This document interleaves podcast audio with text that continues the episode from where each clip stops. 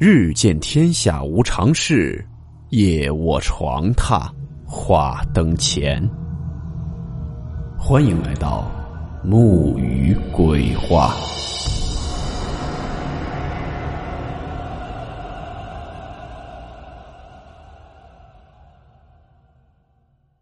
大家好，我是木鱼。今天的故事来自网友孤独的鸡米花分享。故事名称：不死的老人。温馨提示：本故事含有未经证实的内容和边缘化知识，部分内容超出普遍认知。如感到太过冲击自己的主观认知，请大家当做故事，理性收听。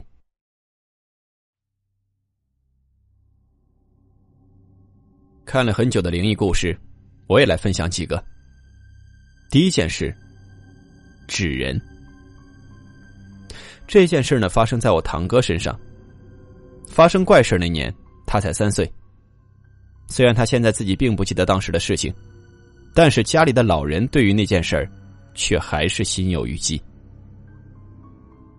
话说我哥三岁的时候，爷爷奶奶呢早已退休了，我姑呢夫妻两个人在外面打工，就把这孩子放到了两位老人那儿照看。当时呢，爷爷手上有一些闲钱，住的房子又是一楼，于是呢，就在家里开了一个卖花圈、寿衣之类的小店在他们那儿，红白喜事还是比较讲究的，因此呢，生意一直不错。开这种店嘛，什么花圈、纸人这样的祭品肯定不少。因此呢，爷爷说当时屋子里到处都是这些东西。不过呢，平时是不让我哥去碰这些祭品的，毕竟这是给死人用的东西。但是小孩子嘛是很淘气的，你越不让他干嘛，他就偏偏去做，结果险些酿成了大祸。有一天呢，我哥趁着两位老人都不在家，就偷偷的抱着一个纸人在地上玩。等到爷爷一进家门，就看见我哥用蜡笔在给纸人化妆。那纸人呢已被他画的不成样子了，哥哥呢就被爷爷狠狠的教训了一顿。不过教训归教训，老两口呢也没拿这纸人当回事儿，就是警告他以后不要去碰这些东西了。可谁知，当天晚上怪事就发生了。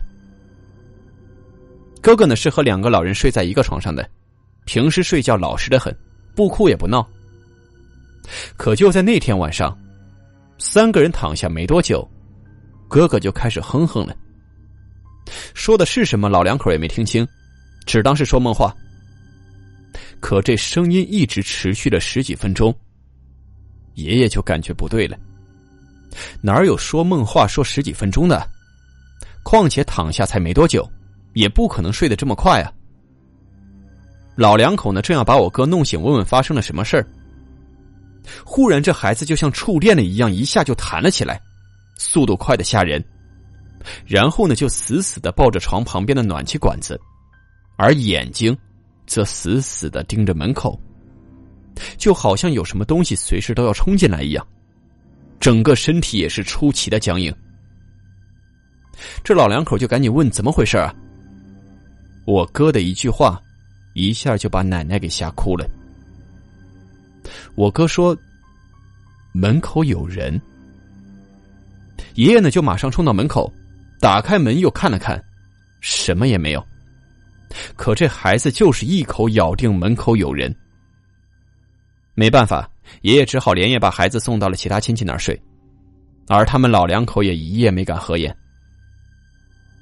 之后的一段时间里呢，无论到谁家去睡，每隔几天，我哥半夜就会突然惊醒，然后眼睛死死的盯着门口，不过呢，却不再说门口有人，只是一个劲的哭喊。最后呢，爷爷想来想去。认为是开兽医店才惹来这样的怪事，就把店给关了。也幸好之后，这件怪事就再也没发生过。时隔多年呢，每当爷爷回想起这件事时，总会充满愧疚的跟我絮叨说：“你哥小时候这病都是我给闹的，我这老糊涂啊。”第二件事呢，是发生在我的东北老家，我给他叫做“不死的老人”。每次回到东北老家，总会看见一个五十多岁、疯疯癫癫的男人，在爷爷家楼下的大街上来回晃悠。这个人呢，有时清醒，有时又会发起疯来叫骂几声。我知道这人姓刘，还曾经和我爷爷家做过邻居。原本呢是一个很健全的人，只不过后来的一件事儿，彻底改变了他的一生。这故事呢还要追溯到二十年前，那时的小刘还很年轻，在村里的人缘很好，谁家有个什么事儿，他都会去帮忙。可有个缺点，就是喜欢喝酒，为此呢耽误过不少大事儿。那一年秋天，村里有一个姓李的老太太死了。在过去的农村，人死之后都是土葬的，并且我爷爷家这边的习俗就是，人死后是守灵三天。这三天里呢，这个人的尸体是不能入土的，必须得在灵棚的后面再搭一个棚子，把尸体放进去守着。由于当时呢，这家人的灵棚还没搭好，因此李老太的尸体就先安放在了一个临时的棚子里。这天晚上，这小刘又喝多了，他就晃晃悠悠的往家走。可当走到放李老太尸体的那个棚子时，小刘困得要命。正好呢，李老太的家人刚把这个棚子的门打开，准备从家里面拿些木头给老太太的棺材垫高一点，免得有老鼠之类的爬进去。就在这短短不到五分钟的时间里，这个倒霉的小刘刚好看见这个开着门且无人看守的棚子。当时呢，他应该是太困了，也没看清这棚子是干嘛的，就钻进里面准备睡觉。等到这家人抱着木头回来的时候。离着很远，就听见棚子里小刘嗷嗷的乱叫声，像是被什么东西给吓到了。附近不远的村民也都来看个究竟。可等到他们刚到棚子门口，还没来得及进去，小刘便像丢了魂一样冲了出来，嘴里呢还不停的喊着：“活了，活了，死人活了！”听到这句话，众人立刻倒吸了一口凉气。难道这李老太太诈尸了？想到这儿，几个胆大的村民就立刻涌入了棚里。可眼前的一幕，让大家目瞪口呆。只见这李老太斜靠在棺材里，眼睛睁得大大的，眼珠还在动。家人就连忙找来村里的医生，在对老太太的一番检查之后，医生得出结论：李老太确实没死。这在村里又是一件奇闻。既然活了，他的家人就把他接回去了。可接下来发生在老太太身上的事情，又让人感到他好像不是一个正常的活人。李老太回到家后，家人马上给他做饭。可奇怪的是，不论做多少，他都能吃下去。不过前提是得有人喂他。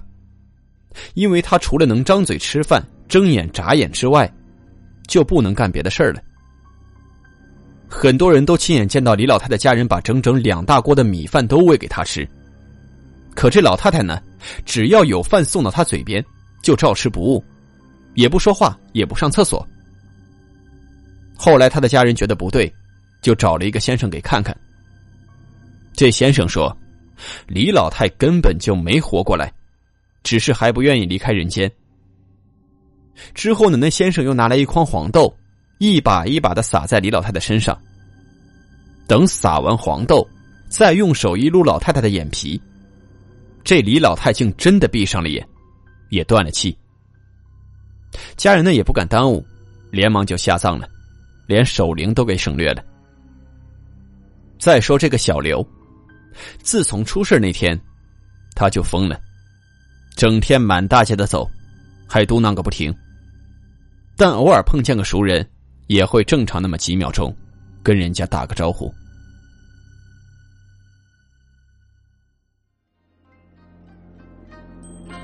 好了，我们今天的故事到此结束，祝您好梦，我们明晚见。